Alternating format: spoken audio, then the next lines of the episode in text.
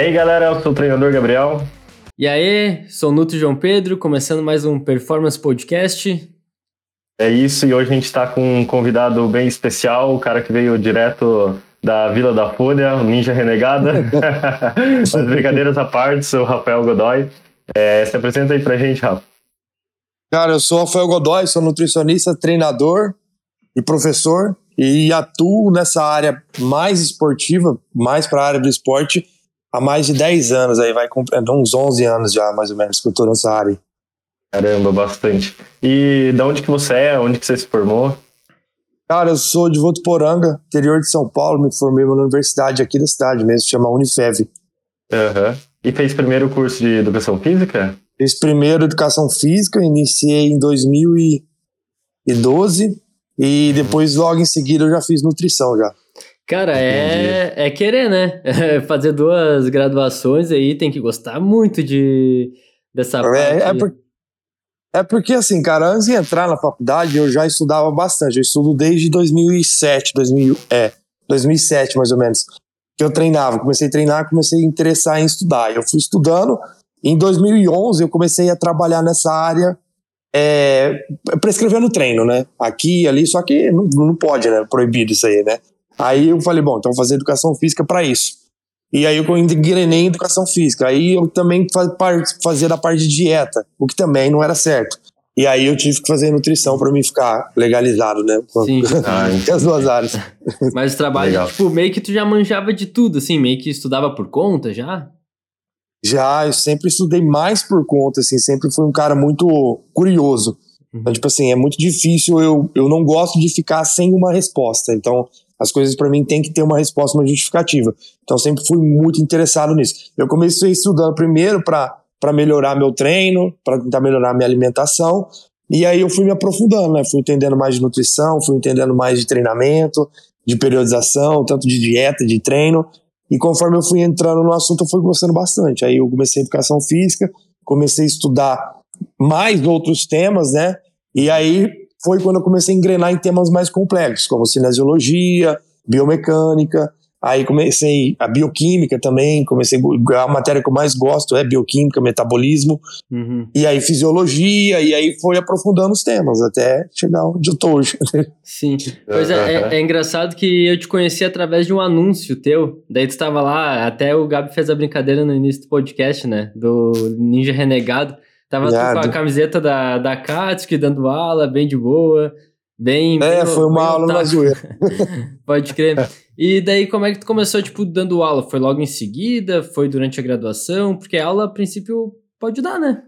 Tipo, já daria pra tu poder dar Ah, aula, sim. assim. Como é que surgiu isso aí? É que assim, eu. Primeiro esse negócio do, do manto ali da Katsu, que foi uma aula do Godoy Flix, que é uma plataforma que eu tenho de aula. E aí eu comprei isso na internet de zoeira, com a minha namorada, e aí eu falei, pô, vou usar numa aula. Vou- E aí eu coloquei numa aula aqui e usei. Mas o de dar aula, assim, começou recente, começou em 2020. Porque antes disso eu fazia, trabalhava só na parte de consultoria. Trabalhava em consultoria, eu sempre tive, eu sempre tive o intuito de, de fazer curso. Eu sempre quis fazer curso, mas eu nunca achei o momento. Falei, pô, vou esperar crescer mais audiência para lançar o curso. Até que estava chegando a pandemia, né? Que começou em março de 2020 aqui. E aí foi fiquei em casa, né? Teve que ficar em casa, tudo mais. E aí eu falei, pô, eu acho que esse é um momento bom para começar a gravar ali, né? Ainda mais porque eu trabalhava com consultoria, fiquei meio assim, pô, vai que a galera começa a sair da consultoria. Tá bem que não aconteceu, continuou bem, mas eu eu me preparei e falei, quer saber, vou começar a gravar a aula. Aí eu peguei um- uma folha de papel e fui escrevendo ali uma aula, um curso sobre hipertrofia, uns temas de aulas. Fui escrevendo, aí deu um tanto. Falei, pô, acho que vai dar umas 5 horas de curso. E aí coloquei na lousa, assim, o quadro geral, assim, falei, pô, dá pra colocar isso. Fui colocando, fui colocando. Quando eu finalizei, eu- atualmente esse curso tem mais de 40 horas. Caramba. Tanto que eu fui colocando aula, assim. E, tipo, tudo E aí eu- relacionado à hipertrofia. É, tudo relacionado à hipertrofia. Foi o primeiro curso que eu fiz. Aí eu gravei todas as aulas ali em um mês. Não, não foi um mês, foi quase três meses para gravar todas as aulas. E aí eu comecei a vender e começou a dar bom, cara. Comecei a vender, galera comprando, comprando, comprando. E aí eu me empolguei. Aí eu falei, pô, vou fazer um de emagrecimento então. Aí eu comecei, fiz o de emagrecimento. Aí em seguida eu abri o Godoy Flix, que toda semana eu posto uma aula nova. Aí começou os outros, Cutbuck, Coliseu do Treinamento, Consultoria de Sucesso. Aí o atual que eu vou lançar amanhã, né, no caso, dia 16 do 5, eu vou lançar o manual de periodização de treino e dieta. Aí eu comecei a produzir e gostar muito de dar aula, dar aula no meu espaço. Já dei palestra também, online, presencial, mas eu gostei muito do meu espaço online porque parece que é, é um espaço meu ali, sabe? Você tá ali, eu, a lousa ali, a aula, hum. falando do jeito que eu gosto de falar, porque queira ou não, você vai dar uma palestra numa universidade, você tem que ser mais formal, né? Tem que ter mais cuidado assim com o que você fala. Já ali na minha aula, no meu espaço online, eu consigo falar mais abertamente, né? Uhum. Você consegue se expor mais ali, né? E aí eu gostei muito de fazer isso aí, cara. Então eu consigo fazer isso aí. E na realidade é, é uma das coisas que eu mais gosto de fazer é dar aula, né? Sim, e teu público é, é público é, educador, é, profissional de educação física e nutricionista, basicamente. Ou é pessoal Cara, geral, assim, pessoas no geral? Então, eu sofri um pouquinho no começo com isso, porque eu sempre falei muito para atleta, sempre falei muito para o perfil mais marombeiro, sempre Aí, quando eu comecei a dar curso, eu tive que fazer uma transferência de conteúdo. Por quê? Eu falei, pô, a maioria de cursos que a galera faz é pra gente leiga, atleta, para pessoal assim. Eu falei, eu vou direcionar o meu conteúdo para profissional. Uhum. E aí eu comecei a trazer um conteúdo mais técnico para virar pro lado profissional. Aí, atualmente, meu maior público é treinador, nutricionista e médico esportivo, né? E os estudantes dessas áreas. Então, esses três são os, os, principais públicos que eu tenho. Aí, normalmente, normalmente sempre cai um atleta lá que está interessado em estudar mais, sempre cai um cara ali, um entusiasta do estudo. Pô, às vezes o cara é advogado, não, mas eu quero saber mais. E ele compra o curso, estuda. Então, cai, mas o maior público é treinador, nutricionista e médico esportivo ali. E os estudantes dessas áreas. Os estudantes. Legal. E você chegou a trabalhar lá na época, assim que saiu da faculdade, com o personal no, na, na musculação diretamente? Cara, ou sempre ficou mais nas consultorias? Isso é engraçado, porque assim, eu comecei com consultoria em 2011, querendo poder dar personal. E não podia, né? Porque eu não era formado presencial aqui, ia dar problema. Por isso que eu comecei a vender treino a 50 reais, né? E aí, uhum. é, entrei em educação física e falei, pô, eu quero ser personal. Acho, porra, dá do caralho ser personal. Falei, pô, treinar a galera ali e tal. Só que aí eu comecei a estudar e vivenciar aqui na educação física, tem estágio. Falei, pô, não é pra mim isso aqui. Hum. É, então, aí eu tava nessa questão do personal, cara, e caiu isso na cabeça, né? Falei, pô, deve ser do caralho esse negócio de personal, né? Só que aí eu comecei a fazer isso em estágio, vivenciar em educação física. Eu falei, pô, não é pra mim esse negócio, porque a maioria do público que contrata personal não é um público assim que, porra, vai treinar, né? Ele, certeza, alguns é sim, mas assim, acaba sendo mais a, a galera que vai ali, quer trocar uma ideia e tal. Então, falei, porra, isso aí não vai dar para mim. Fora que o remuneramento ali, a remuneração, né, não é boa, não é tão boa, né? Ainda mais na minha cidade, que é pequena aqui, é muito barato. Então, Sim. tipo assim. E acaba sendo era limitado também, né? Por exemplo. Limitado a quantidade de alunos. É presencial, tu vai Exato. ter uma X é. horas para trabalhar e é aquilo ali, né? É, e aí você tem que ficar pulando de academia em academia. Aí eu saí, mas eu já dava consultoria desde 2011, então eu já vivia de consultoria, né? Fazendo educação física tudo mais. Por mais que me arrumou muito problema essa questão de dar consultoria e não ser formado, né? Mas aí eu saí e eu continuei dando consultoria. Eu peguei só um personal. Na minha vida eu peguei um só personal só. Eu tive uma aluna só de personal por um tempo, mas nunca gostei muito de dar personal, nunca foi minha praia não de dar personal. Nunca foi o que eu quis fazer, né? A Sim. parte personal. Mas, mas, assim, ó, como é que tu começou com consultoria? Porque, tipo, 2011 a internet não era como tá hoje, assim, tu já conseguia ter uma presença forte online em algum fórum, em alguma coisa assim? Eu tenho até um curso meu que eu falo sobre isso aí, né? Porque, assim, quando eu comecei a estudar em 2007, 2008, eu comecei a estudar. Em 2011, a galera aqui na minha cidade falava, pô, você podia montar um treino para mim, né? E não sei o que, né? E ficava nisso. Falei, não, vou começar a fazer isso aí. Eu dava, fazer de graça, falei, vou cobrar 50 reais. Aí 50 reais aqui, a galera cobrava, eu passava o treino. Eu não sabia que era consultoria naquela época, eu não tinha nem noção que é consultoria, eu só fazia isso. Só montava o treino para pro pessoal, tipo isso. É, aí eu comecei, falei, pô, vou montar o treino e vou acompanhar, né? E aí começou essa ideia de acompanhar. Pô, o cara me fala como tá indo nos treinos. E aí começou assim. Eu fui saber o que era consultoria em 2012. Aí eu falei, pô, isso chama consultoria, não sabia que chamava. E aí, conforme eu fui é, entendendo que era consultoria, eu fui profissionalizando a consultoria.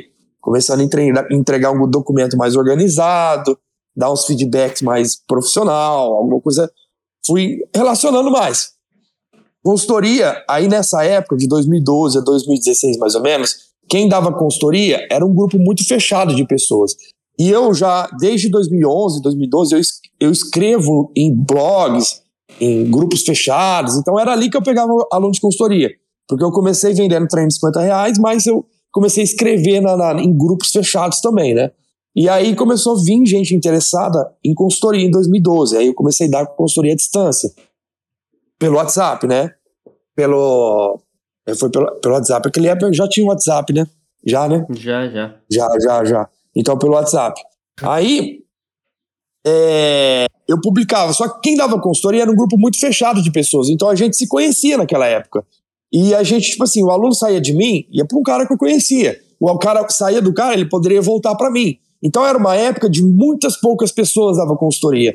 Então quem tinha interesse na consultoria sempre eram as mesmas pessoas que a pessoa contratava. Uhum. Só que aí começou a crescer, né? Mais gente começou a dar consultoria e o mercado foi expandindo. E hoje em dia, por exemplo, eu sempre falo para a galera: se hoje em dia você perde o aluno, a chance desse aluno voltar para você é mínima. Porque se você for ruim e ele pegar o próxima pessoa e o cara é melhor que você em atendimento, seja lá o que for, esse aluno não volta mais para você e é capaz ele falar mal de você ainda. Naquele tempo não era assim, porque era pouquíssimas pessoas que davam consultoria e a gente trocava muita experiência. Então, tipo assim, antes a gente, pô, tô trabalhando assim, aí trocava experiência com o outro, aí a gente compartilhava muita informação. Hoje em dia não é assim, né? Hoje em dia dificilmente alguém cede ali diminui um pouquinho o ego para estar tá trocando essas experiências, né? É só Verdade. se for um grupinho muito fechado de treinadores ali. Sim, Mas naquela época. Um grupo tinha... de amigos ali, né? É, que, que tá na mesma assim, vibe e tal. Fora isso, as pessoas gostam de se agredir, né? Não, aquele cara é um merda, só fala merda, não sei o quê. Aí fica esse vai e vem de agressão verbal ali que não vira nada. Então, Naquela época era mais fácil você lidar com consultoria. Hoje em dia é mais difícil. Hoje em dia exige que o cara seja muito, muito bom mesmo. Eu conheço gente que é excelente no trabalho, mas não tem é, o reconhecimento que deveria ter. Enquanto outros têm muito reconhecimento e não deveria ter esse reconhecimento porque a qualidade do serviço é porca e o conhecimento é limitado. Sim. Tem é, gente que é muito inteligente e merecia mais. Pois é, em contrapartida, justamente por, pela internet e tal, a gente tem mais acesso a pessoas uh, que nem tu, que, que dá cursos e tal, específicos para profissional. Então também tem mais acesso à informação, né? Às vezes basta o profissional querer ir atrás também. Claro que tem muito mais concorrência, mas também tem muito mais uh, oportunidades, tanto para conhecimento quanto para trabalho, né? É, é o que eu sempre falo. Eu falo, a galera acha que, tipo assim, não é, é, é difícil ter reconhecimento na área. Não é. Porque a cada 100 que se forma, dois, três é bom. Então, tipo assim, é fácil se destacar no meio de um monte de gente ruim. Concordo. Então, é, não é uma área difícil de se destacar, porque é uma área que tem muita gente, mas tem pouca gente boa. Então, a, a partir do momento que o cara é bom no que faz, tem um diferencial, ele vai conseguir se destacar na área. Isso aí é um fato. Lógico, exige tempo, exige trabalho, exige muita coisa. Então, é uma área que tem um potencial muito grande é uma área que está muito em alta. Tanto nutrição como treinamento. É uma área que está muito em alta. Porque muita gente está procurando isso. E eu acho que as, os, os próprios profissionais são leigos, porque eles mesmos não sabem estudar. Então, tipo assim, você vai procurar num profissional que se referencia em um vídeo do YouTube dessa galera que faz novelinha de YouTube. Tipo assim, isso aí é referência de conteúdo. Ele quer assistir? Porra, assiste à vontade. Mas ele quer estudar? Então é outro lugar. Estudar não é ver um atleta treinar, estudar não é só ler um, um texto no Instagram. Estudar é, é livro, é artigo, é curso. Hoje em dia, antigamente, para mim estudar, não tinha dinheiro para ficar comprando um livro. Então, tipo assim, você tinha internet era muito mais escassa. Você tinha que buscar informação em canto e ir para lá e para cá. Era muito difícil, né? Estudar naquela época. Imagina que eu comecei em 2007. Imagina quem estuda nos anos 90, nos anos 80. Essa galera tinha mais dificuldade ainda de achar informação. Hoje é muito fácil achar informação. Hoje é muito fácil achar um artigo. Hoje é muito fácil. Pô, não tem como você não saber. Você pega um artigo, por exemplo, o cara vai e te fala alguma coisa sobre, sei lá, sobre não, peitoral trabalha deltoide anterior, tríceps e peito. Ah, beleza, mas como? Você joga no PubMed ali, vai sair trocentos artigos sobre mecânica do, do supino e ativação muscular. Então, tipo assim, é, uma, é, uma, é muito fácil você ter acesso à informação de qualidade. Basta o cara ir atrás, né? pessoas procuram referências erradas. Então, eu tenho perfis com, com ótima qualidade de ensino e aí pouco engajamento. Por quê? Porque o público que deveria estar tá engajado naquilo não está. Está engajado num cara que, que fica procurando novelinha, fica procurando hype, fica falando besteira, entendeu? O pro, eu acho que a culpa não é de quem produz o conteúdo ruim, a culpa é de quem procura o conteúdo, né? Então esse é o maior problema. Ah, eu, é, eu, eu, eu, entro num, tipo, não, não, chega, não chega a ser conflito assim como tu falou, mas também eu, eu acho que, por exemplo, nós como profissionais de, de produção de conteúdo e tal, a gente tem que mesclar, sabe? A questão de botar algo atrativo, mas algo de qualidade também, justamente para atrair mais pessoas, porque realmente, cara, hoje tu lá no Instagram tu, tu, rola, tem o TikTok que tu rola ainda mais ainda, tipo, ah, não gostei, vai pro próximo, não gostei, vai pro próximo. É. Então tem que ser algo que pegue a atenção das pessoas, sabe?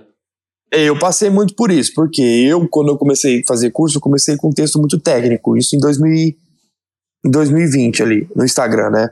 Só que antes disso eu fazia alguns textos técnicos, mas naquela época não tinha muito texto técnico no Instagram. Então engajava bem. Hum. Hoje em dia, texto técnico não, não engaja, engaja, nada. Sim, nada. Zero, é não engaja nada. Hum. Então, tipo assim, é, texto técnico. Então eu parei de fazer texto com mais profundidade eu tinha um problema, que eu tenho um problema que eu, é muito difícil eu resumir. Às vezes eu escrevo demais, então meus textos ficam muito longos. Então, tipo assim, por isso que meus e-book tem 500, 700 páginas, porque eu, eu, eu começo a digitar, eu falo, pô, alguém vai acabar perguntando e ficando com dúvida nisso. Aí eu falo mais. Aí eu falo, vai surgir essa dúvida. Aí eu falo mais. E aí fica muito extenso. E hoje, esse tipo de conteúdo não engaja tão bem. Então eu acabo sofrendo um pouquinho disso aí, só que eu, eu vejo de outra forma, né? Eu, como vendo o curso, eu tenho que produzir um conteúdo que converte. O conteúdo que converte é, por exemplo, se eu pegar uma, uma, um conteúdo de curso meu, ah, deu 600 curtidas. Um conteúdo de hype daria 2 mil. Mas esse deu 600. Só que esse de 600 pode ter convertido mais gente pro curso do que um de 2 mil que eu tô falando no assunto do hype. Então, o conteúdo de conversão é um conteúdo diferente do engajamento. Quando você quer produzir um conteúdo de engajamento, você pega um assunto um pouquinho alto, escreve de uma forma mais direta e prática, uma coisa mais atrativa e joga, engaja. Beleza, mas aí você tem que ver a questão de conversão, né? A galera às vezes fica muito em número de curtida, visualização, mas para quem trabalha com consultoria ou quem trabalha como nutricionista, treinador, seja lá o que for, ele tem que pensar em conversão. O quanto aquele conteúdo converte em cliente. Então, por exemplo, vamos supor, ó, eu com 3 mil alunos, 3 mil seguidores no, no Instagram, eu já tinha 100 alunos de consultoria fixos. É, ou seja, se eu aumentar o número de seguidor, consequentemente eu tenho que converter mais aluno para consultoria ou mais interessado ou cobrar mais caro. Se isso não está acontecendo, então o teu poder de conversão não está bom. Então você tem que escalar isso, né? Então eu acho importante o profissional entender que a produção de conteúdo não é só para engajar, mas é para converter porque o cara vive daquilo. Eu, particularmente, eu não gosto de rede social. Se eu não precisasse, eu não teria rede social. Inclusive, quem fez Facebook é para mim foi um amigo. eu também. É, quem, quem fez o Facebook para mim foi um amigo. E quem fez o Instagram para mim foi outro amigo. Eu, eu entrei no Instagram em 2018 só. Então, eu sou um cara muito reservado. Eu não sou um cara que compartilha vida pessoal. Eu encaro aquilo como uma empresa. Então, eu tenho que acessar a minha empresa, eu tenho que ir trabalhar na empresa, entendeu? É assim que eu encaro a rede social Instagram ali. Então eu, senão eu não consigo fazer. Cara, perfeito. Então, tipo assim, pra, pra mim, acho que pro Gabi também é isso aí, cara. Eu não sou muito fã de estar tá postando foto, principalmente é. coisas pessoais e tal, uh, uh, porque, sei lá, não, não é de mim, sabe? Nunca foi. Mas ultimamente eu tenho trabalhado bastante isso justamente por enxergar o Instagram ali como uma empresa, né? O YouTube Exatamente. como uma empresa. É, uma empresa, é, o YouTube também. Hoje, se você quer se destacar no mercado ali online, digital, seja tecnológico, você tem que mexer nessas plataformas, né? Então eu sou eu sou um cara muito resistente a iniciar uma plataforma nova. Então, por exemplo, eu demorei para entrar no Facebook, eu demorei para entrar no Instagram, eu demorei para entrar no YouTube. É, eu não tenho nenhuma outra rede social também. Tipo assim, eu sou meio resistente a essas coisas. TikTok ainda então, não foi. Não, nem não tem interesse, não gosto de, desse tipo de conteúdo. Então, tipo assim, eu não sou um cara que fico. Se você pega a minha média de horas no Instagram, é uma hora e meia, duas horas no dia. Uhum. E eu faço, eu produzo muito no Instagram ali. Então eu, eu, tô, eu respondo todos os directs, de baixo para cima. É, eu compartilho o máximo que dá para compartilhar da galera que bate 24 horas. eu respondo todas as caixinhas de perguntas, eu não pulo pergunta na caixinha de perguntas, mesmo que seja alguém me insultando, eu boto lá e respondo alguma coisa. Então, tipo assim, eu sou um cara que eu gosto de retribuir muito quem me segue. Eu sou um cara que, por exemplo, eu não vou ver um Instagram de alguém que não me segue. Então, tipo assim, o cara é meu aluno, eu falo, pô, bacana, vou seguir, vou acompanhar o cara. Aí eu vejo alguma coisa do cara. Porque, para mim, o que importa é quem me acompanha. Se não me acompanha, não me importa. Porque, por exemplo, quem me traz o reconhecimento que eu tenho é quem me acompanha. Não adianta a galera que normalmente da área quer ficar atrás de puxar saco de galera que tem muito seguidor, que, pô, o cara lá, aí fica puxando saco, querendo, sabe, puxar uma, uma amizade que não existe. Eu sou o contrário.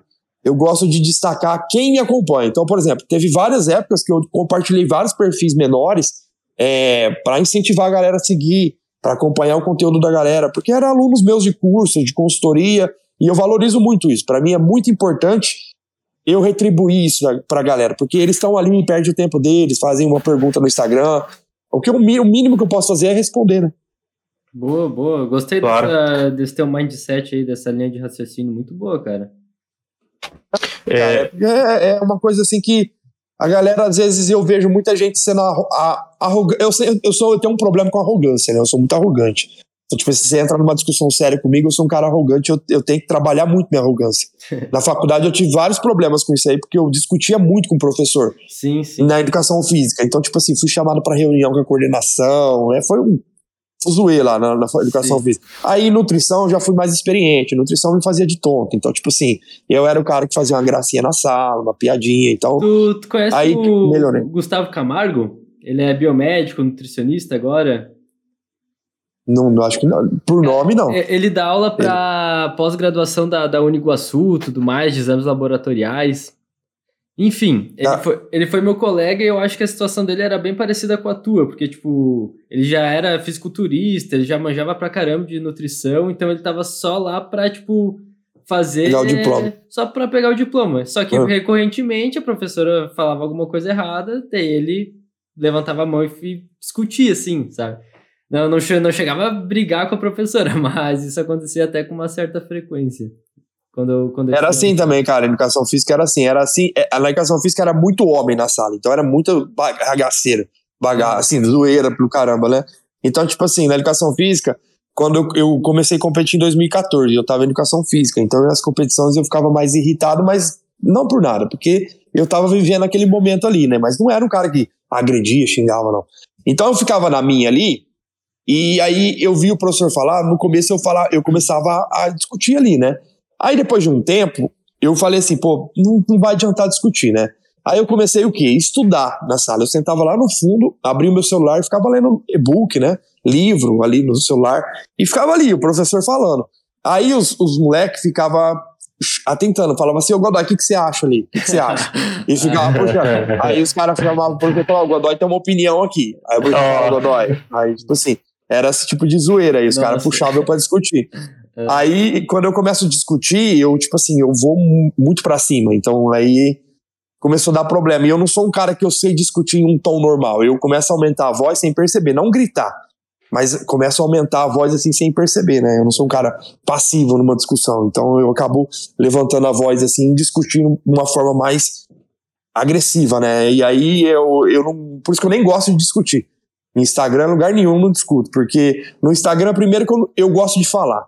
Vocês devem perceber que eu gosto de falar. Então, Sim. tipo assim, no Instagram eu me limito muito a só digitar. Então, no Instagram, se eu for discutir, eu prefiro falar, cara, vamos abrir uma live.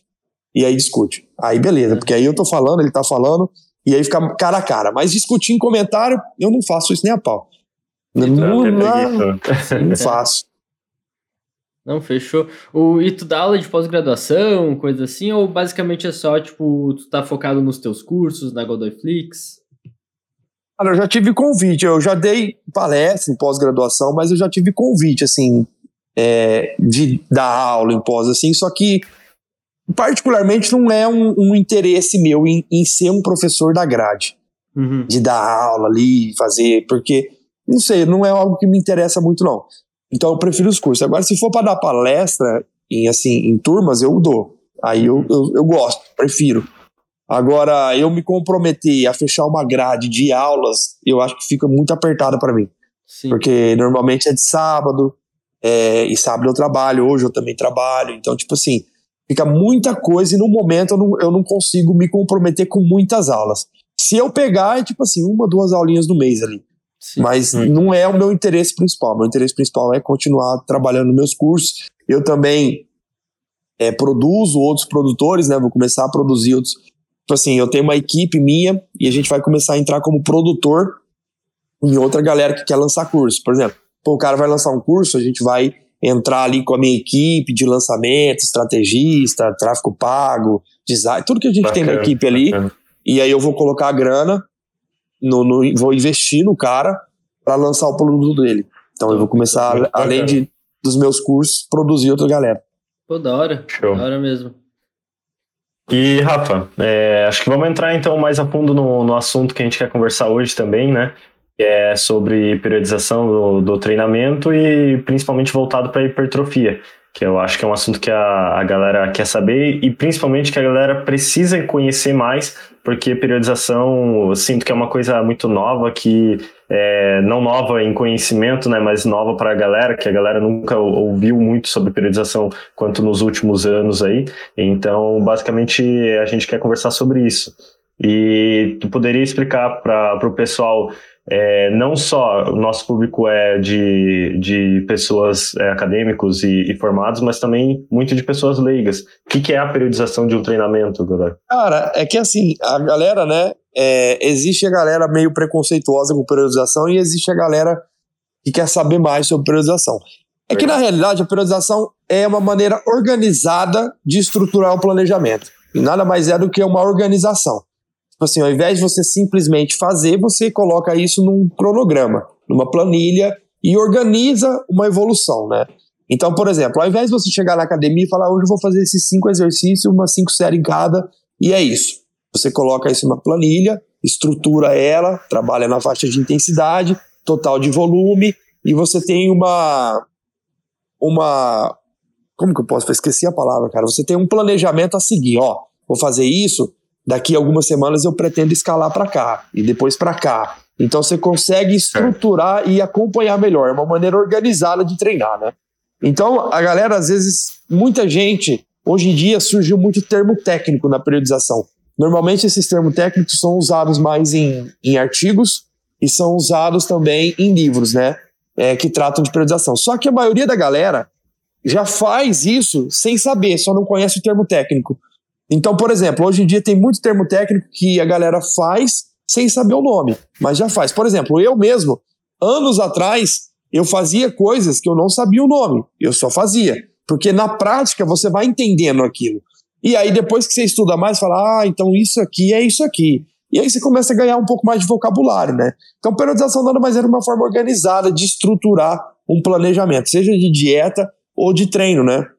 Sim. E eu acho que é e é importante para o profissional entender o que a importância de fazer uma periodização, né? Não só jogar coisa de forma aleatória. Sim, pois é, tipo, uh, eu como nutricionista, né? Para mim, sei lá, uma forma planejada era que eu acho que é o que todo mundo faria quando não tem um conhecimento, é, por exemplo, segunda, segunda eu treino peito, terça costas, quarta perna, quinta e sexta repete. Tipo, obviamente não é isso, né? Até porque a. Isso é, uma não apenas isso, isso é uma das partes da periodização. É, é isso, é uma, uma periodização. Como eu venho aprendendo com o Gabriel, até mesmo a sequência de exercícios importa, tudo mais. Uh... Dependendo do, do treino, né? Sim, uhum. e, tipo, como é, que eu, como é que se começa uma periodização, basicamente? Quais são os pontos fundamentais? Ah, é, é assim, às vezes as pessoas é, supervalorizam demais também, né? Tipo assim, é, a galera também. Tem gente que é muito minuciosa, assim, tipo assim, cara, porra, não, isso aqui, isso aqui. Não, não é simples assim, né? Não é uma coisa tão. Nossa senhora. É assim, a, a priorização, primeiramente, você tem que fazer uma anamnese com o cara, né? Por exemplo, quantas vezes o cara pode treinar na semana? Se o cara fala quatro, você não vai passar seis treinos na semana para ele. Então é quatro, beleza, quatro treinos. Então a gente tem que encaixar todos os grupos musculares em quatro dias. Aí você já consegue saber ali. Aí você vai identificar nível de treinamento. Nível de treinamento não é só tempo. Porque tem gente que treina cinco anos e não sabe para que, que serve, para que grupo muscular trabalha tal exercício. Então ele não é um avançado. Ele só tem tempo de avançado, mas não é. Então você identifica a experiência, nível de treinamento e condicionamento. Então, por exemplo, ó, você identifica ali, pô, o cara treina cinco anos, o físico dele é esse, ele já teve um físico melhor? Não, sim, não. Ele, qual é a média de volume que ele treina atualmente? Qual foi o máximo e o mínimo que ele já fez? Beleza, quatro treinos. A partir daí você já tem um, uma ficha do cara. E aí, quatro treinos. Você vai jogar um treino, sei lá, ABCD. Aí você, bom, o cara tem uma necessidade de desenvolver certo grupo muscular mais do que outros. Bom, vamos supor que não. Então você simplesmente encaixa uma sequência de treinos, desde que o treino de ontem não prejudique o treino de hoje. Por exemplo, vou treinar peito hoje, amanhã acho que é difícil treinar tríceps ou ombros, né? Porque nos próprio, no próprio treino de peito já tem uma exigência de ombro e tríceps. Sendo assim, não é legal treinar no próximo dias. É proibido? Não. Mas seria legal dar uns dois dias de diferença ali de peito para ombro ou peito para tríceps. Ou fazer os, eles no mesmo dia. Aí, ok. Porque aí você já faz um, um, um desgaste geral desses grupos musculares que já estão sendo trabalhados no dia e depois você vai treinar eles só na próxima semana. Então, isso é uma organização de periodização. A primeira coisa que você faz é, é você conhecer o cara, saber a disponibilidade dele, o nível de treinamento e fracionar o treino na semana. Questão de ordem de exercícios vai muito por necessidade. Então vamos supor que o cara ele quer desenvolver mais força numa, no supino. Então, consequentemente, o supino ele tem que ser o primeiro exercício do treino do peito dele. Pelo menos o primeiro ou o segundo, porque ele no começo do treino você tem uma, um combustível energético maior, você tem, você está praticamente 100%. Mais focado então você entra, também, né? É, você já está com o nível de concentração maior, você iniciou o treino, você tem um gás maior ali. E aí você inicia com o supino para extrair mais o supino. Se você joga o supino para o final, a tendência é você já vir com fadiga periférica e um desgaste do sistema nervoso central. E aí o, exercício fica um pouco mais limitado. Então, o ideal é jogar no início os exercícios que você tem maior prioridade em desenvolver força. E outro ponto, né? Você prefere desenvolver força, por exemplo, numa remada livre ou numa máquina? Normalmente a máquina é mais fácil de se levantar peso. Então, normalmente o peso livre ele vem primeiro exatamente porque é um movimento mais pesado. É um movimento que você quer puxar mais peso. Você coloca um supino no começo exatamente porque você quer ver o peso levantar. Diferente de você fazer um, um crucifixo na máquina, que é uma máquina leve. Então, tipo assim, é, é fácil você zerar uma máquina de crucifixo hoje em dia. A maioria das pessoas conseguem zerar um crucifixo hoje em dia. Então você não vai jogar o crucifixo no começo, senão você vai ter que fazer um milhão de repetição lá porque tá leve. Então você joga ele pro final para finalizar o treino. Então normalmente os exercícios isolados vai pro final para acabar de finalizar o grupo muscular. Por exemplo, você começou a trabalhar ali nos supinos para peito. Pô, fez variações de supino, vertical, horizontal, inclinado, enfim. Máquinas. Aí você vai para o isolado. O isolado é quando você finaliza o peitoral. Ou seja, você já tem uma, uma pré-fadiga do peitoral dos supinos e você vai, pega e joga, direciona todo esse trabalho para o peitoral e termina de acabar com ele no treino ali. É uma maneira muito boa também, por exemplo, quem quer priorizar o músculo, trabalhar com mais exercícios isolados nele. Porque a ideia é priorizar esse músculo, então vamos trabalhar mais especificamente nele, usar mais volume de exercícios isolados nele. Assim você fadiga mais ele sem comprometer outros grupos musculares também, né? Então são várias Com formas de você de encaixar. Mas, você pensa que se você fosse, igual o Godoy falou, jogar o supino lá por segundo, ter, terceiro exercício principalmente, tua força ia ser tão baixa que o exercício talvez não fosse tão eficiente quanto fazer um crucifixo, onde é na máquina, onde você vai ter uma estabilidade e vai conseguir botar mais carga, né? Comparando o volume, ele provavelmente conseguiria dar muito mais ênfase, é, fazer muito melhor o, o exercício é, e a força do que se você jogasse lá por primeiro e fosse fazer um supino no final. Então, essa organização de treino é esse pensamento do que o que, que vale mais a pena. Geralmente também você está mais descansado na, na tua parte neural para fazer os exercícios no começo do treino, então você vai conseguir fazer melhor. Ou você jogar um exercício que exige muito da tua parte neural no final, quando você já está fadigado, com certeza não vai trair o máximo do exercício. Então, basicamente isso que é a organização da, da do dia do treinamento ali, né? Tem esses detalhes. É, é e Godoy, falando com relação à faixa de repetições e tal na periodização, sempre tra trabalha na mesma faixa de repetições. A gente tem aquele deadline lá da, da hipertrofia muito conhecido entre, digamos, 6 a 15 repetições, né, que é onde apresenta maior é, dados de resultado para hipertrofia, mas trabalha sempre na mesma faixa, ou horas mais, horas menos. Galera, a galera supervaloriza demais esse assunto, na realidade. Para mim é um assunto simples que a galera tenta enfeitar demais. Porque, assim, você tem diversos estudos que apontam. Tem o deadline, né? De 6,12, 6,15 RM ali. Uhum. Que é uma zona de tempo de tensão boa, uma carga ok. Uma carga boa. Uhum. É. E aí é legal, é uma média bacana. Só que, por exemplo, você já tem estudo que mostra que se você fizer 25 RM, desde que vá a falha concêntrica, você tem a mesma sinalização hipertrófica, o mesmo grau de resultado do que trabalhar nesse deadline de 612, 615. Ou seja, o importante é você direcionar um trabalho de acordo com a faixa de RM. Vamos supor que eu vou fazer uma série de 25 repetições. Eu tenho que terminar na 25 na falha concêntrica, ou seja, até a partir do momento que eu começo a fazer errado o movimento. Beleza. Se eu fizer com 12 RM, eu posso ficar uma, duas, três repetições na reserva, ou seja, não preciso falhar. Então, se eu uso uma carga até 15 RM, não tem a necessidade de falhar. Então, eu fico 1 a 3 na reserva, antes da falha, e eu tenho ótima sinalização hipertrófica. A mesmo grau de sinalização do que eu fazer uma série de 25 RM até a falha. Uhum. Mesmo grau de sinalização.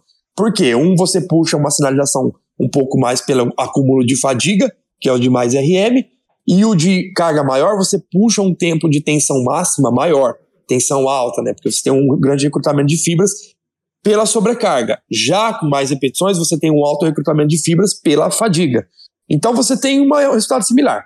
A questão é sustentabilidade. É uma coisa que não tem estudo avaliando uma periodização por seis meses, né? Você tem normalmente 12 semanas. 12 8, 12 semanas. Em sustentabilidade, é melhor você trabalhar com repetições na reserva. Uma coisa é você ficar indo até a falha sempre. Dificilmente você vai conseguir sustentar isso por muitas semanas. E a hipertrofia depende de tempo. Sendo assim, é mais inteligente você usar cargas até 15 RM e ficar 1 a 3 repetições na reserva. Assim você não acumula muita fadiga porque não precisa falhar. Se o cara falha é porque o cara tá sendo bobo, né? Idiota ali.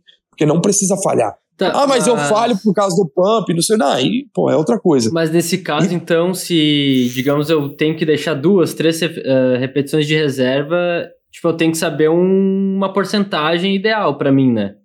Não precisa ser necessariamente saber uma porcentagem. Por exemplo, você pega uma carga, tá fazendo teu supino lá. Você fez oito, na nove começou a subir meio freado. Pô, parou. Não precisa tentar outra. Mais ou menos assim, entendeu? Uhum. É uma percepção do que você está fazendo. Então, assim, você consegue manter um treino com volume mais alto, uma intensidade alta, um volume alto e sustentável. Você consegue levar isso por semanas. Agora, se você ficar falhando sempre, tem um acúmulo de fadiga de série a série. Isso vai limitar quando você precisar adicionar mais volume. Ou seja, ó, pô, estou fazendo 20 séries para grupo muscular aqui mas preciso de mais volume, porque o músculo já precisa de mais ali para estimular mais, para gerar mais sinalização. Só que como você está falhando sempre, você não, se você adicionar mais três séries ali, vai ser uma fadiga muito grande e vai prejudicar o tempo de recuperação do treino. E aí vai, você não vai conseguir progredir carga com facilidade. Agora, você deixar para falhar só na última série de cada exercício e as outras ficar uma, duas, três antes da falha, você consegue adicionar mais volume sem ter tanta fadiga. E aí você tem mais espaço para trabalhar no treino, entendeu? Uhum. Então eu trabalho de 4 a 15 RM sim. Então minha priorização sempre fica de 4 a 15, exatamente porque nessa faixa eu não preciso falhar. Lógico, quando eu coloco séries de 4 a 6 RM, eu coloco falha concêntrica para ter um tempo de tensão bacana, né? Senão você vai colocar quatro repetições máximas, e aí o cara fica três repetições na reserva, ele vai fazer uma só. Não dá um tempo de tensão uhum. alto. Então, tipo assim, quando é de 4 a 6 RM, eu peço para ir até a falha concêntrica. Mas normalmente de 4 a 6 RM é só últimas, as duas últimas séries minhas. As outras eu deixo ali de 8, 9, 10, 11, 12 RM ali. E aí usa o tempo, a repetição na reserva.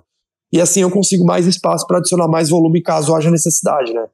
Então eu acho que essa faixa é boa. Só que não existe diferença de resultado você falhar ou não falhar nessa faixa de intensidade. Então, por exemplo, o cara que treina de 6 a 15 RM, ele não precisa falhar. Se ele falhar, ele vai ter o mesmo resultado do que ficar 1 a 3 repetições antes da falha. Sendo assim, não precisa falhar. Você pode ficar com repetição na reserva. A questão da falha é uma questão de ego, né? A pessoa, porra, eu fui até a falha, eu sou o cara, sou hardcore. Então, tipo assim, não precisa.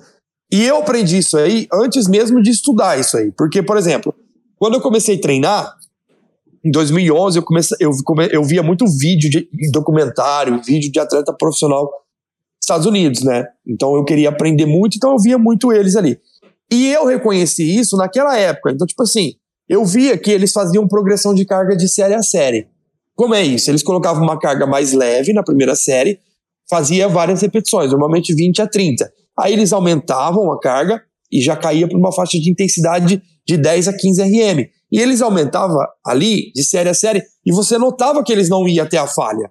E aí na última série, ou nas duas últimas, eram as séries pesadas dele. Que aí eles colocavam bastante peso e fazia cerca de 6 a 12 repetições máximas. E eu comecei a notar isso, que era um padrão na maioria. Principalmente, eu via muito Jay Cutler. Então eu via, porra, por que, que ele treina assim? Gostei. E comecei a aplicar isso no meu próprio treino e na minha periodização de treino da galera que eu trabalhava naquela época. E eu já tinha essa percepção, então eu já fazia isso. Eu só não conhecia o termo repetições da reserva, eu não conhecia o termo. Eu não conhecia direito realmente o que era. Eu, eu sabia que aquilo era algo bom de se fazer, né? E aí comecei a aplicar isso. Aí, hoje em dia, isso explodiu, né? A galera, porra, não, isso, isso, isso, isso. Mas isso já existe há muitos, muitos, muitos anos, né? Eu reconheci isso em 2011, mas isso já existe há muitos, muitos anos atrás. Então, tipo assim, é uma coisa que eu aprendi muito vendo e colocando em prática, e depois eu fui estudar mais sobre isso, né? Sim. Então é uma coisa que você acaba aprendendo ali na prática. E a ideia de, de não ir até a falha é justamente para tipo, poupar o teu músculo, digamos, tanto para a própria recuperação depois do treino, quanto durante o treino. É, é para você se poupar durante o treino, né? Você vai se poupando porque você não precisa falhar se você trabalha até 15 repetições máximas. Sendo assim, por que você vai falhar? Pô, vou falhar porque eu gosto. Então, fale, então, faz a tua falha aí. Só que a ideia é o quê? Ficar um a três anos da falha para você ir se poupando, assim você consegue um espaço maior para adicionar mais séries, caso haja necessidade. Vamos supor é. que chega uma hora, você fala, pô, preciso desenvolver mais esse músculo. O que, que você tem que fazer? Trabalhar mais ele. Como você vai trabalhar mais ele? Adicionando mais volume. Sendo assim, você tem um, uma, um espaço maior para isso. Se você falha sempre, a tendência é você. A cada série que você falha, você vai limitando o trabalho da próxima. Ou seja, se você não falhasse, você conseguiria progredir melhor a carga, você conseguiria fazer umas repetições a mais, você conseguiria mais daquele treino. A partir do momento que você falha sempre, você não consegue. Você acaba, tipo assim, é só o cara experimentar. Hoje eu vou fazer um treino falhando todas. Anota a carga e as repetições de série a série. Semana que vem você faz o mesmo treino, só que ficando uma, duas antes da falha. Você vai notar que na próxima série você vai conseguir se sentir melhor e vai talvez tirar uma, duas repetições a mais do que tirou na semana passada. Vai ter mais tranquilidade para isso, sem a necessidade de falhar. Ou seja, você tem um espaço maior no treino. Você consegue começar e terminar o treino com, com um desempenho mais alto, né? Uhum. Pô, ótimo, excelente, Exato. excelente. É, essa questão da falha também é, é, muito disso que o Godoy falou ali, de a galera às vezes olhar o atleta e ver, por exemplo, que um vídeo motivacional e o cara chegando até a falha com carga absurda e não sei o quê. Mas essa é a última série que o cara é. fez. É para ver todas as outras séries que é. o cara fez pô, controlando bem, fazendo o, o, movimento com uma boa carga, mas sem chegar à falha, até chegar no momento que ele vai falhar, assim, não é um problema falhar. E, porra, quem gosta de treinar, gosta de chegar na falha também. Mas, é, igual falou, é insustentável você ficar fazendo isso em todas as séries. E aí os caras, uh, os grandes, os atletas, eles já sabem disso, eles já aprenderam isso na prática, e eles fazem muito bem, é, que é falhar nos momentos certos, né? Exatamente isso aí. Os caras vê o vídeo ali, aí eles vê os caras com uma carga e falhando, aí você fala, porra, eles devem fazer isso o treino inteiro. Não, aqui já chama a série de trabalho, né? A série principal da, do exercício. E aí eles fazem uma, duas, três no máximo dessa série no exercício e vai pro outro. Aí eles normalmente eles sempre vêm com uma carga menor. Porque assim, uma coisa é o cara agachar com 100 quilos. Outra coisa é o cara agachar com 240. Porque assim, ó, quando você agacha com 100 quilos, fisicamente, anatomicamente, é uma carga normalmente sustentável para a estrutura estrutura mecânica ali, estrutura óssea, tendão, articulação, músculo, é uma carga suportável desde que você tenha uma prática do exercício. Agora, 240 quilos no agachamento é uma carga que vai no limite ali de uma estrutura física, né? É uma carga que naturalmente já tende a gerar um desgaste maior e qualquer alteraçãozinha de padrão de movimento pode gerar uma lesão mesmo em alguém muito treinado. Então, tipo assim, quando você tá, você tem uma força para 240 quilos no agachamento, como que você vai chegar no treino e colocar 240 quilos e agachar de prima, assim, de primeira? Não tem como. Então, os caras começam ali com 40 quilos, aí a próxima série 20, mais 20 cada lado, e eles vão progredindo até chegar nessa carga deles, entendeu? Agora, o cara que pega 100 quilos, ele pode entrar o treino com 40. Por quê? O espaço até 100 quilos é curto e a carga de 100 quilos não é alta para o movimento. Agora, o cara que está com 240, ele tem que fazer um percurso até chegar lá para evitar que chegue lá despreparado, né? Por mais que ele já pegou essa carga, ainda assim ele precisa aquecer bem, ele precisa sentir um movimento no dia, ele precisa estar tá pronto para aquela carga. Senão ele vai acabar se lesionando. Muita gente lesiona por isso. O cara vai numa brincadeira ali, foi, eu aguento pegar. Aí bota o peso, tá frio, não tá preparado, e aí distensão, né? Um estiramento, alguma coisa acontece. Então, por isso que a galera acaba julgando errado, porque um atleta ele é muito forte, então até ele chegar naquela carga tem um percurso de série muito grande. E aí ele vai fazendo essas séries intermediárias e ele vai filmar a série mais pesada. Não tem porque ele filmar uma série leve dele. Ele vai filmar a série pesada dele, que é a, é a série que vende, é a série que vai pro, pro Instagram, entendeu? Agora, se você pegar um documentário corrido de um treino, você vai ver que os caras fazem isso, cara. Um, um pezinho menor, aí um pouquinho mais, um, um pouquinho mais deles é 10, 20 cada lado, né? E eles vão colocando até chegar na carga principal deles lá, né, daquele exercício. E aí eles vão fazendo assim, cara, eles vão escalando o treino dessa forma. E só que a galera vê vídeo é, é, cortado nossas só as séries principais. Eu via muito documentário do Dória, do Jay. Então, tipo assim, você via o treino corrido dos caras, os caras faziam série, eles trocavam uma ideia, eles iam pegar. De descanso, né, Godoy? É, eles iam pegar um, uma anilha lá na outra academia de três quarteirão do lado. Então, tipo assim, uhum. os caras não ficavam cronometrando, mas eles descansavam muito, porque se você descansa entre as séries, a tua percepção de recuperação é muito maior para a próxima série. Você vai se sentir muito mais inteiro. Por que, que o cara vai descansar 30 segundos? Não tem, não tem sentido descansar uhum. 30 segundos. É, eu até entendo assim, às vezes as pessoas têm, têm que trabalhar e tal, então só tem uma hora ali do dia, né, para treinar. Mas, mas menos porque, séries, entendeu? É, mas, é só é fazer menos séries. Mas, tipo, em questão de, de nível ideal, daí seria melhor dar um descanso bem maior, né? Tipo, sei lá, o quê? Uns dois minutos, mais ou menos? É, se um aluno meu chega para mim e fala, cara, eu tenho uma hora para treinar, beleza, volume baixo de séries. Eu nunca vou falar assim, descansa 30 segundos. Não. Você vai continuar descansando de 1 a 5 minutos, só que vai fazer menos séries, é isso. Porque é, é muito melhor você fazer 12 séries bem executadas do que fazer 30 séries descansando 30 segundos e de, ficar devendo na série. Ficar devendo na série é você fazer menos do que você poderia fazer. Por exemplo, tenta você fazer um exercício hoje, descansa 30 segundos e faz cinco séries seguidas descansando 30 segundos. Você vai ver que a cada série você vai perder um pouco de repetição com aquela carga, ou você vai ter que diminuir a carga. Semana que vem você faz a mesma coisa, só que descansando 2, 3 minutos. Você vai notar que a próxima série você vai conseguir fazer no mínimo o que você fez na série anterior. Ou seja, você não teve um prejuízo pela, fadiga, pela fadiga acumulada. Você se recuperou o suficiente para a próxima série. Se a próxima série você não conseguir fazer nem o que você fez na série anterior, então o descanso não foi suficiente. Sim, sim. Ah, daí essa questão até que vocês falam, é tonelagem, né? Que vocês, que vocês É, falam. tonelagem. Daí, tipo, acaba sendo, tipo, descansando mais, acaba sendo até, às vezes, maior. Era um maior. Por é. conseguir manter a Com carga, certeza. até mesmo aumentar, então. É, é, é, basicamente as repetições vezes as séries vezes a carga, né? Que daí é. vai dar o peso final ali que foi utilizado no trabalho. Se você descansa pouco, essa conta aí vai ser bem menor do que se você consegue fazer um, um descanso maior. E isso está bastante relacionado, né, com, com, a hipertrofia no fim das contas. Sim. É, você vê que é uma informação simples, mas às vezes ou a galera é ignorante fala, ah, foda-se, ou o cara, nossa, será que? Aí começa a pensar demais. Não é pensar demais, a conta é simples. Se você tem série vezes repetições vezes carga. Se você aumenta a carga, o volume load aumenta. Se você aumenta o volume de séries, o volume load aumenta. Se você aumenta o número de repetições com a carga, aquele volume de séries, o, o, volume load aumenta. Ou seja, é isso que você tem que trabalhar. É o volume load, não do treino, mas de série a série.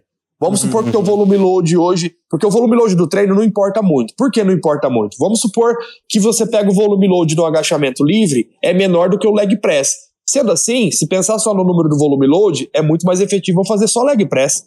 Porque no leg press eu pego. Lá, tá é, o volume load vai sair extraordinário. Só que não. O volume load ele é um parâmetro de, de evolução. Isso significa o quê? Você vai fazer o volume load de cada exercício de série a série e vai fazer comparação do mesmo exercício para a próxima semana. Ó, na segunda série de hoje, eu fiz 100 quilos, 12 repetições. Semana que vem, na mesma segunda série, eu fiz 100 quilos e 13 repetições. Ou seja, o volume load dessa série aumentou, consequentemente, isso pode refletir um volume load maior da, do meu exercício. E é isso que você tem que se, se apegar. Não no total, mas de série a série, exercício em exercício. E aí você faz a composição do treino. Porque isso, assim você consegue ter um parâmetro de evolução do exercício. Ou seja, nada mais é do que tentar uma repetição a mais ou colocar um quilo a mais e manter a média de repetições. É isso o volume load. É assim que você trabalha com ele, né? Então a galera quer, e, quer enfeitar demais, né? Então é. E isso. geralmente você acha muito, muito importante é, anotar tudo isso? Não acho necessário. Porque dá pra você fazer isso mentalmente, né? Você sabe. Mentalmente, que, né? É, você sabe que, por exemplo, eu, eu não anoto o meu. Não faço, mas eu tenho a percepção. Por exemplo, ontem eu fiz uma remada convergente aqui, e aí eu coloquei tantos quilos e fiz tantas repetições. Semana que vem eu já sei que eu fiz desse jeito. Então, semana que vem, se eu conseguir uma repetição a mais, ótimo. Mas o mínimo que eu tenho que fazer é o que eu fiz semana passada. O mínimo que eu faço é o que eu fiz a semana passada, né? Então, é, você consegue ter essa percepção. Só que para quem gosta de ter o controle maior, anota. É, eu já anotei um tempo. Eu tenho uma planilha que anota automaticamente, né? Você coloca a repetição e a carga e ela faz o cálculo automático de série a série, exercício a exercício, treino a treino e da semana. Então faz tudo automático lá. E aí eu, eu distribuo essa planilha para meus alunos. Então, é legal anotar? Na consultoria eu peço para alguns anotarem, para me acompanhar. Mas a, a, outros eu falo só para o cara me dar uma, um feedback. Ó, tá conseguindo progredir carga? Tô. Tô conseguindo evoluir, progredindo carga, preservando bem a técnica, então eu pego isso com o aluno. Mas quando eu vejo que precisa de um, de um acompanhamento mais específico, aí eu envio a planilha para ele anotar. Uhum. Uh, Godoy, e existem, por uhum. exemplo, uhum. tipo. E com relação à troca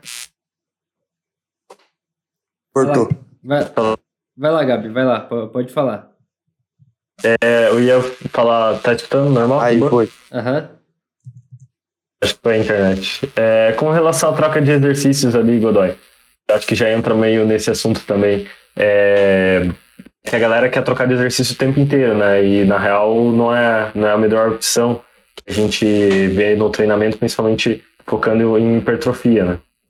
Cara, é uma coisa que me estressa muito esse negócio de troca de exercício, porque assim, eu sempre fui um cara contra ficar mudando exercício toda hora. Eu sempre, eu sempre tive essa percepção, mesmo de quando lá atrás, 2000, quando eu comecei a treinar, eu não via necessidade de ficar mudando exercício. Assim, não via necessidade. Porque, por exemplo, você pega. Vamos pegar o Brent Wire, é, um, é o atleta que eu mais curto, assim, é o Brent, pelo, pelo mindset dele de treino, assim, né? Ele é um cara muito focado naquele treino, no quesito treino dele. Ah, mas ele não tem a melhor técnica. Beleza, mas é um cara muito forte no treino ali. Então, tipo assim, é... você vê que o treino do cara é sempre o mesmo. O cara vai competir no Olímpia, é esse treino. O cara vai competir no Arnold Classic, é esse treino. Ah, eu vou trocar essa remada por essa, ponto. É isso. São trocas pontuais ali, às vezes no dia, o cara, pô, não tô com vontade de fazer essa, vou fazer aquela.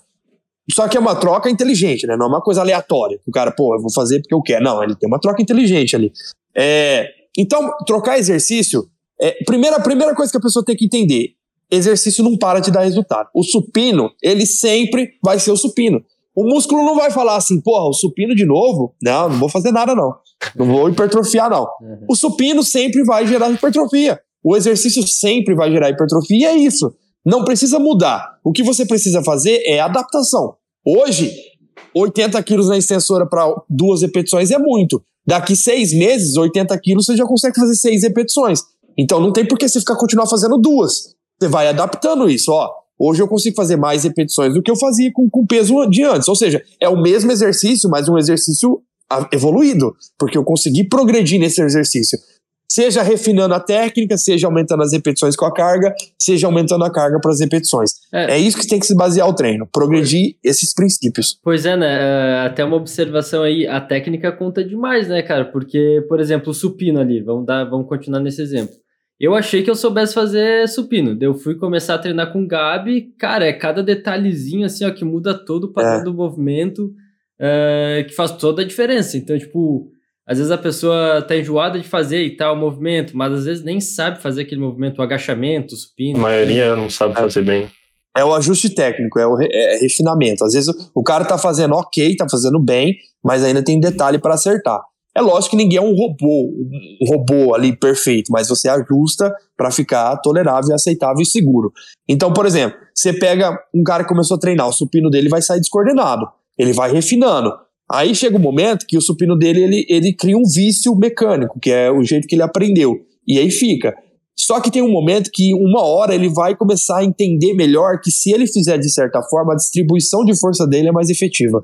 Uma distribuição de força é o quê? É você direcionar mais o trabalho para o músculo alvo daquele movimento. Uma coisa é você só movimentar o braço no supino, outra coisa é você se posicionar com a escápula, fazer a, o arco na lombar ali, estabilizar o core, direcionar o movimento, alinhar verticalmente o antebraço embaixo da barra, alinhando com o cotovelo, não deixar o braço abertão. São ajustes que você vai percebendo que a distribuição de força favorece a ação do peitoral e fica mais seguro. Então, por exemplo, isso você adquire com tempo ou estudando. É, isso são coisas que poucas pessoas têm esse domínio, tá?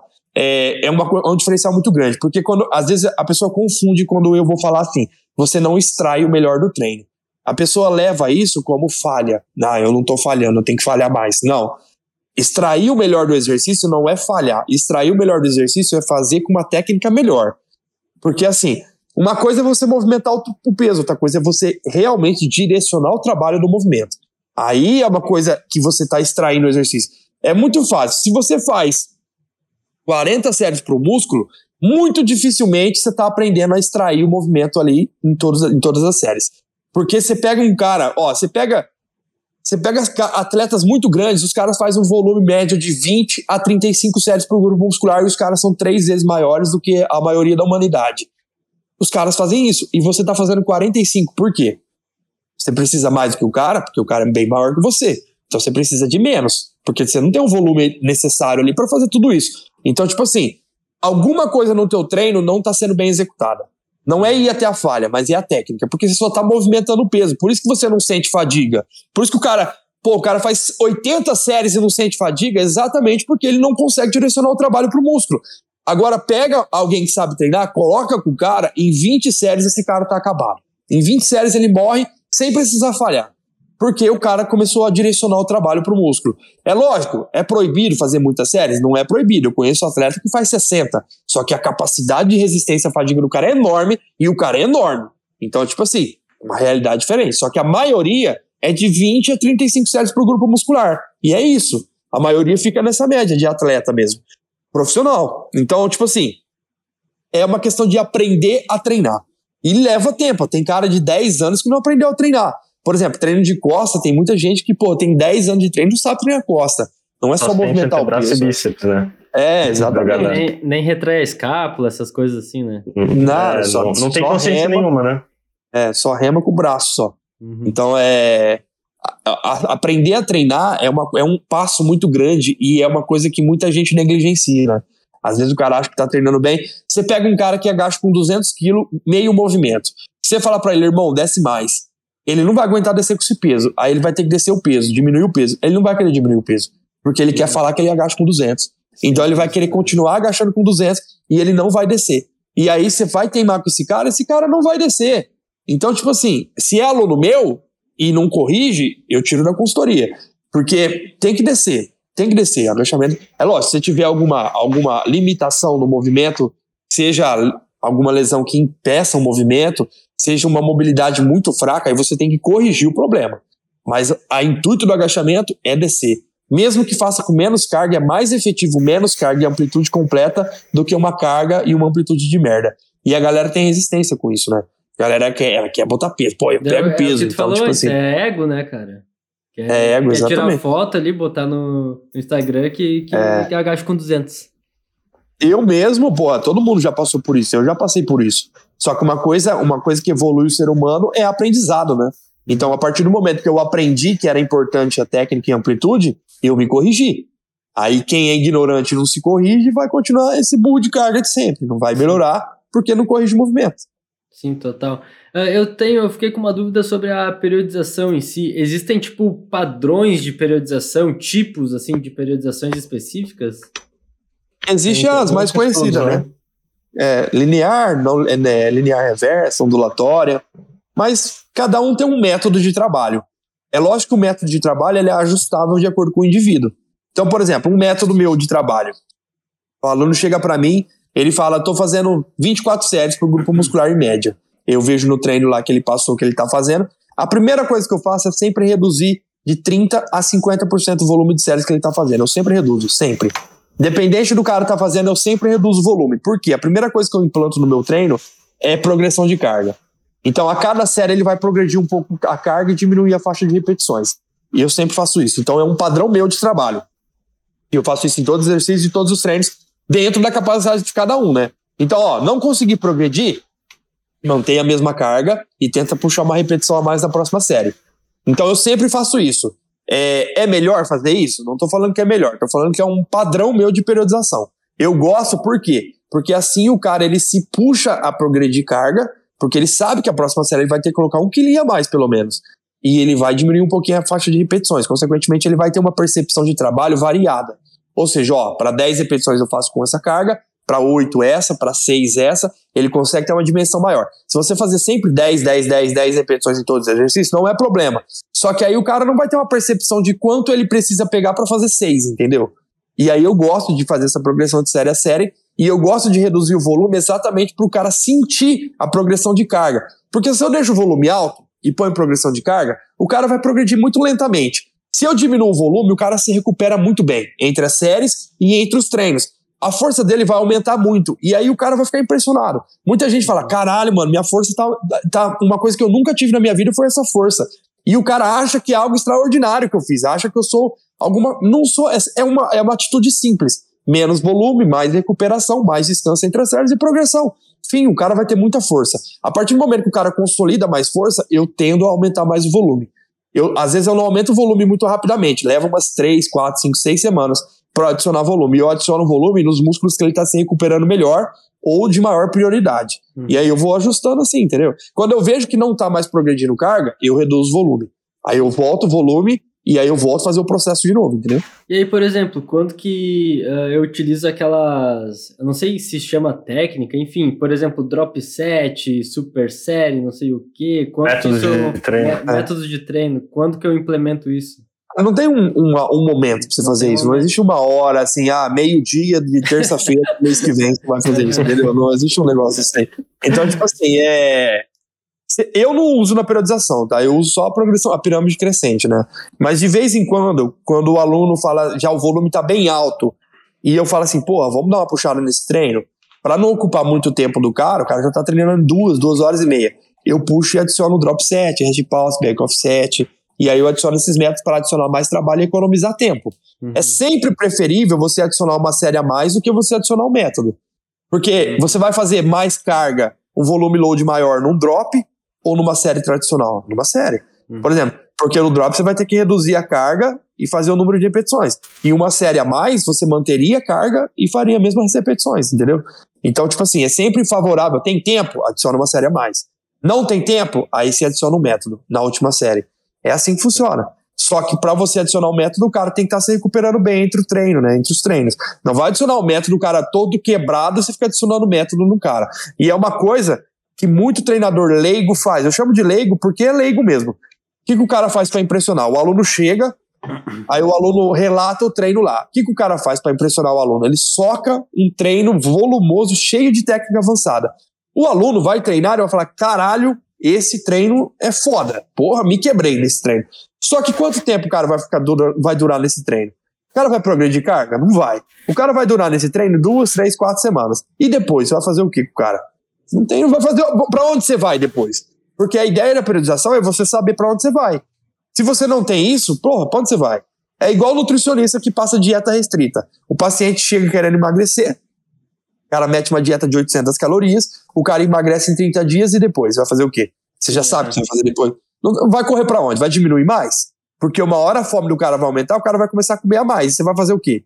Vai xingar o cara? Porra, irmão, você é burro, não é para comer. Então, tipo assim, isso aí, aí o, o paciente acha que o, o, o, erro é dele, não é dele. O erro é do uhum. idiota que planejou aquilo, entendeu? Ah, faltou força é mesmo... de vontade. Não é, é assim, é, né? Aí o, o, cara se culpa. Aí o paciente se culpa e pega medo de dieta. Uhum. Aí ele fala, porra, dieta. Aí ele já liga aquilo com uma coisa ruim. É a mesma coisa de você tomar uma martelada, você tá martelando lá um prego, aí você toma uma martelada no dedo. A próxima vez você vai ficar de olho naquele dedo ali e no martelo. É a mesma uhum. coisa com dieta. O cara, porra, vai fazer lá aí pega uma dieta, uma merda de uma dieta, não aguenta seguir. A próxima dieta o cara vai ficar com o pé atrás de fazer. Porque, pô, ele, ele já tem aquela vivência, aquela experiência com a dieta ruim. E isso vai traumatizando o cara, né? Então, planejamento é tudo. Eu já prescrevo um volume menor porque eu sei que depois eu vou aumentar. Eu tenho um espaço de trabalho, eu já tenho uma ideia do que vai ser feito. Se acontecer alguma coisa, beleza, eu mudo. Mas eu já tenho uma ideia. Agora eu chegar e socar um treino com volume máximo no cara, e depois vou fazer o quê? Ah, vou fazer um deload, depois vou meter o pau de novo. Vai ficar nisso aí o tempo todo. Pauleira, deload, pauleira, deload. Tem aluno meu que faz um deload no ano. Então, tipo assim, por quê? Manipulação de trabalho. Você manipula mais volume, bom, vão reduzir um pouquinho agora, focar mais força, depois vai mais volume. Então, tipo assim, isso é manipulação de trabalho, é experiência. Muitas vezes a insegurança do cara faz ele fazer, faz ele fazer merda. Igual dieta. Às vezes o cara tá inseguro, ele quer emagrecer o paciente para mostrar resultado, ele faz uma dieta apertada e o cara emagrece em 30 dias. Aí na cabeça do paciente, o cara fala, pô, esse nutricionista é bom. Só que aí o cara não consegue seguir mais e para.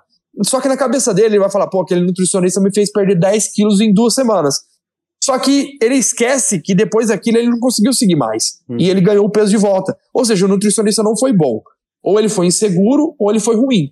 Sim, Porque sim, se ele é bom, certeza, o cara total. fica com ele, entendeu? O cara, cara, fica com ele. Assim, ó, por exemplo, tu falou aí da dieta e tal. Sempre tem a parte da, do paciente seguir a dieta. Mas, cara, eu, como nutricionista, eu sempre me responsabilizo pela, pelos resultados dos meus pacientes, sabe? Apesar dele ter que fazer a parte dele, cara, boa parte para ele conseguir fazer a parte dele vem através de mim, né? Então, Exatamente. Eu acredito que com treino é, é, é a mesma coisa. Eu também, cara, eu me cobro muito com o aluno, eu me cobro muito e cobro muito o aluno. Eu sou assim, inclusive para entrar na minha consultoria, eu vejo o comprometimento do cara. Se o cara não for comprometido, né, Godoy? É, pré-requisito, porque não dá, eu não consigo, eu me estresso demais com quem não segue. Não dá, eu não consigo trabalhar com quem não segue. Uma coisa é o cara não seguir porque realmente não tá, o, o plano não foi bem encaixado. Aí é resposta minha, eu mudo. Agora, o cara com preguiça, para mim, o cara chegar para mim e começar, ah, eu fui no aniversário e eu tive que comer o bolo inteiro, porque olha, parece que alguém botou uma arma na cabeça dele e fez ele comer. Eu não gosto de história triste. É assim, bom, fui no aniversário, caguei no pau, comi o bolo inteiro. É isso. Vamos pra frente. É isso que eu gosto. Aí eu, eu dou risada junto falo, não, vambora. Agora, se o cara vir pra mim, historinha triste porque comeu coisa errada, ah, não, aí, aí eu já fico nervoso. Aí eu já entrego, eu falo assim, cara, se você quer resultado, a responsabilidade é tua. Fala assim, o plano tá aqui, você não vai seguir, então não espere grande coisa. Eu, eu sou bem direto, tem aluno meu que, assim, o cara ele entra, ele vai se acostumando com esse meu jeito, né? Eu não sou grosso, eu não desrespeito o cara, mas eu sou direto. Eu não passo a mão na cabeça. Então, tipo assim, quando o cara entra, ele já entra, ele já, ele já consegue sentir que eu sou desse jeito. Eu tenho um grupo de alunos e os alunos interagem e trocam experiência lá. E eu deixo os alunos me zoar à vontade. Só que na hora de falar sério, eu falo sério. Então, tipo assim, eu, eu me cobro muito pelo aluno, porque para mim o cara tá gastando dinheiro dele para mim dar resultado para ele. Então, eu me sinto na responsabilidade de dar resultado pro cara. Eu não consigo, uma coisa que eu não consigo é deixar o cara no vácuo. E é uma coisa que muita gente peca. Por exemplo, eu sempre respondo todo mundo. Sempre, sempre. Eu sempre respondo todo mundo. No dia, eu respondo todo mundo do WhatsApp. Ah, o cara mandou mensagem fora do horário, eu respondo e dou uma advertência. Na terceira, o cara tá fora, mas eu respondo. O cara fala assim, irmão, responde só amanhã. Eu vou responder no mesmo dia e dou uma advertência. Porque assim, eu não consigo não responder. Então eu gosto de atender todo mundo. Tem muito treinador por aí que não responde. O cara caga pro aluno. E eu, se eu sou o cara que tá pagando, eu falo, irmão, é, dá meu dinheiro de volta que eu vou vazar. Porque assim, o mínimo que o cara tem que fazer é responder ao aluno dele. Se o cara tá com dúvida no plano, responde. Você vai enviar uma adaptação, explica porque você enviou a adaptação, porque você fez aquilo. Já vai matar a dúvida do cara. Às vezes o cara fica perdido. Você fala assim, ó, você joga o plano para ele e fala, pô, o cara diminuiu as calorias. Por quê? Ah, o cara fez isso. Por quê? Eu sempre explico. Então, e eles têm abertura para mim para questionar sobre o plano. E eles dão ideia no próprio plano deles. Às vezes o cara fala, pô, vamos puxar um choque agora no treino? Fala, não, vamos, vamos ver o cenário aqui, tá bom? Vamos, vamos fazer. Então, tipo assim, eu tenho muito esse, esse respeito pelo aluno e eu vejo que muita gente da área não tem. O cara caga pro aluno, o cara quer o dinheirinho no bolso e foda-se o aluno. Uhum. Copia, cola plano, entrega plano de qualquer jeito, às não explica, não mesmo, responde. Às vezes entrega o mesmo plano, o mesmo treino para todo mundo, já era. Sei pra lá. todo mundo. Assim, o, o, não vai mudar muito o treino. Por exemplo, o treino de peito, pô, supino, crucifixo, que são os movimentos que tem. Você vai mudar muito um, um treino pro outro? Ah, esse aqui o supino inclinado é primeiro, nesse aqui o supino inclinado é o segundo. Pô, não muda muita coisa. O que vai mudar é o volume, talvez é o dia de treino. Às vezes, é, é detalhezinhos muda. Então, não necessariamente o treino é copia e cola. Só que o treino é muito similar um do outro. Lógico, né? Tem academias que tem mais máquinas, aí você tem mais variedade para trabalhar. Outros não. Então, isso ok. A dieta, a mesma coisa. Ah, um cara usa arroz, o outro não pode comer arroz. Não, o cara vai comer arroz também. Só que, tipo assim, você vai manipulando de acordo com a necessidade. Ó, esse cara precisa trabalhar mais dorsal. Esse cara precisa trabalhar mais peito, esse cara precisa trabalhar mais isso, essa menina mais glúteo. Aí o treino vai mudando de acordo com isso, entendeu?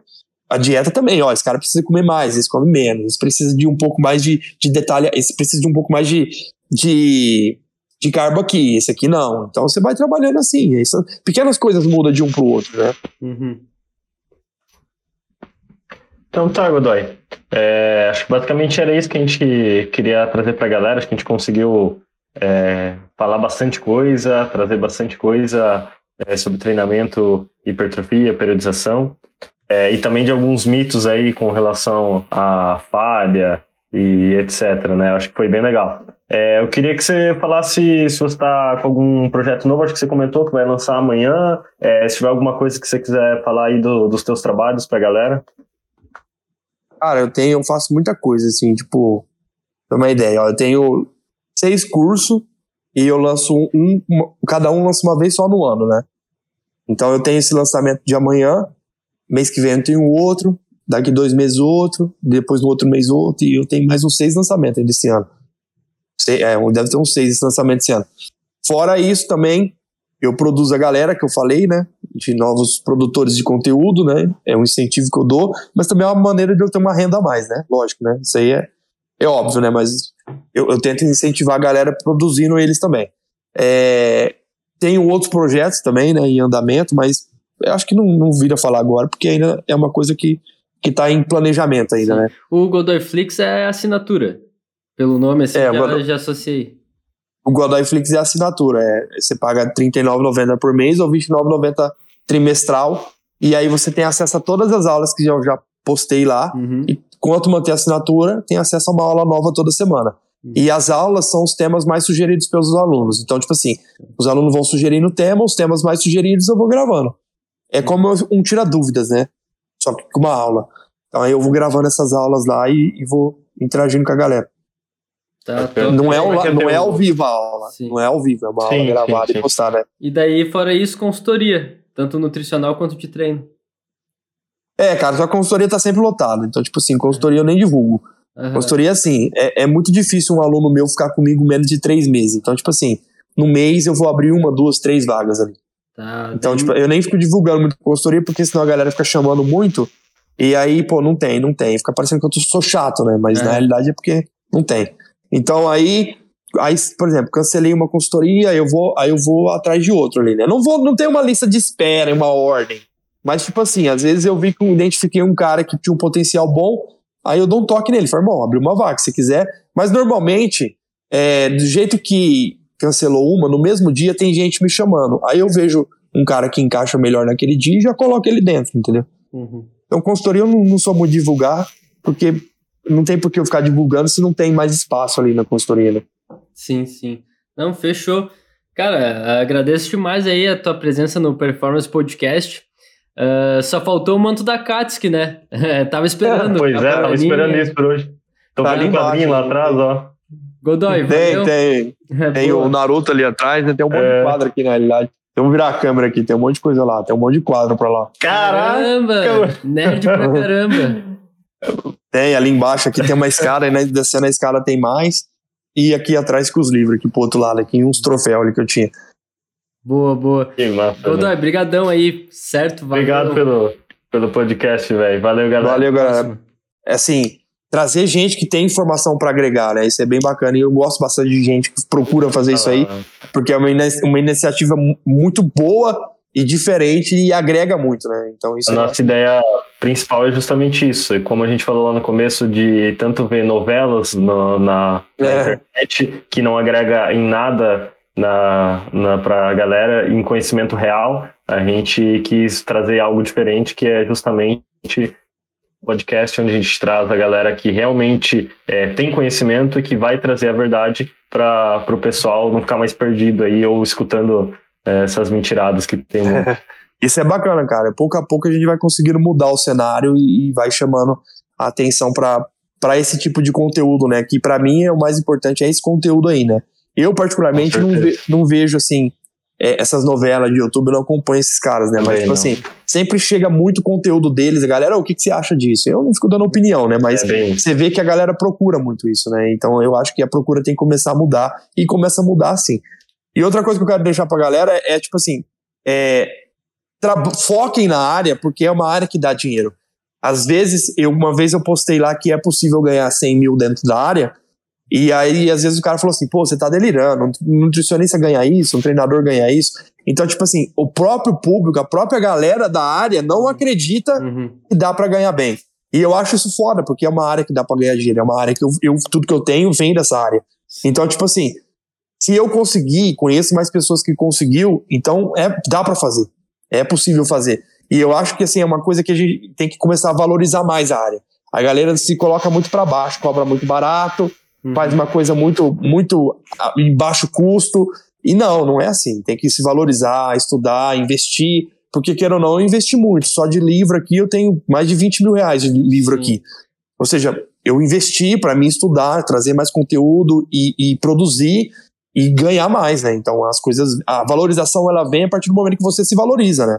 Sim, você pega pega teu dinheiro ralado ali, investe para ter retorno e vai fazendo isso aí, cara. Então eu acho assim que uma mensagem bacana de deixar é que é, é uma área que tem muito potencial financeiro, mas é lógico, exige esforço como qualquer coisa, né? Cara, como qualquer então, outra área. Tipo, só para te complementar, eu vejo assim, às vezes muitas pessoas saindo da faculdade achando que acabou. Ou às vezes até faz uma pós-graduação ali, mas cara, é quando tu sai da faculdade que começa, na verdade, né? Porque é, o teu conhecimento tá muito raso ainda e pô, cara, se tu só ficou com conteúdo da faculdade ali, vai ser muito mediano para baixo até, né? É, o cara, nada, na verdade.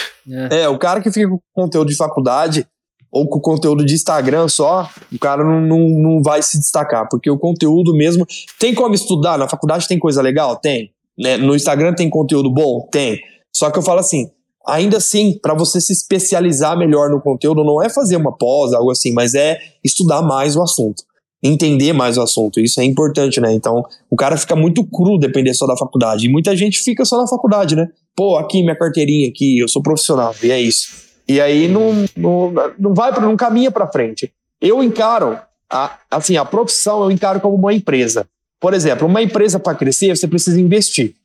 Então, como que você vai crescer a tua empresa se você não investe nela? Investir o quê? Não só tempo, mas investir é, grana, grana no quê? Curso, livro, é, seja lá o que for que agregar conhecimento, equipamento, tudo. É, por exemplo, pegar, ó, vou fazer vídeo, um equipamento bom de áudio, vou fazer, gravar uma aula, uma câmera boa, vou, pô, vou fazer alguma coisa, um cenário legal. Então, tipo assim, tudo isso é investindo na área. Vou produzir um conteúdo, investe nesse em material para o conteúdo, faz coisas, entendeu? Você reinveste na tua empresa. A tua empresa é você. Então, para você vender a sua empresa, sua empresa tem que valer. E para você fazer valer, você tem que investir. A empresa não vai crescer do nada. Você precisa Sim, colocar grana nessa empresa, né? É, com certeza, cara. E às vezes é, por exemplo, uh, a gente que é, que é autônomo, né? Basicamente é trabalhar de segunda a segunda também. Não, não teve. Tipo, hoje é uma gra a gravação do podcast está sendo num domingo ao meio-dia, né? Então, é. poxa, tá nós três aqui se esforçando. O Gabi, eu sei que vai fazer as consultorias dele depois. Uh, eu vou estudar. Tu também provavelmente tem tá se preparando para o teu lançamento de amanhã, né? Então, é, tô, tem aula para gravar, umas coisas para gravar. Basicamente é tudo isso aí, é uma construção que a gente tem que ir levando, né? Desempenho, tem que ter desempenho no trabalho. Não só no treino, né? É, Mas perfeito, é no trabalho é, também. Exato, exato. Godoy, valeu, até mais, brigadão. Valeu, galera, obrigado. Obrigado, meu abraço. Valeu, abraço.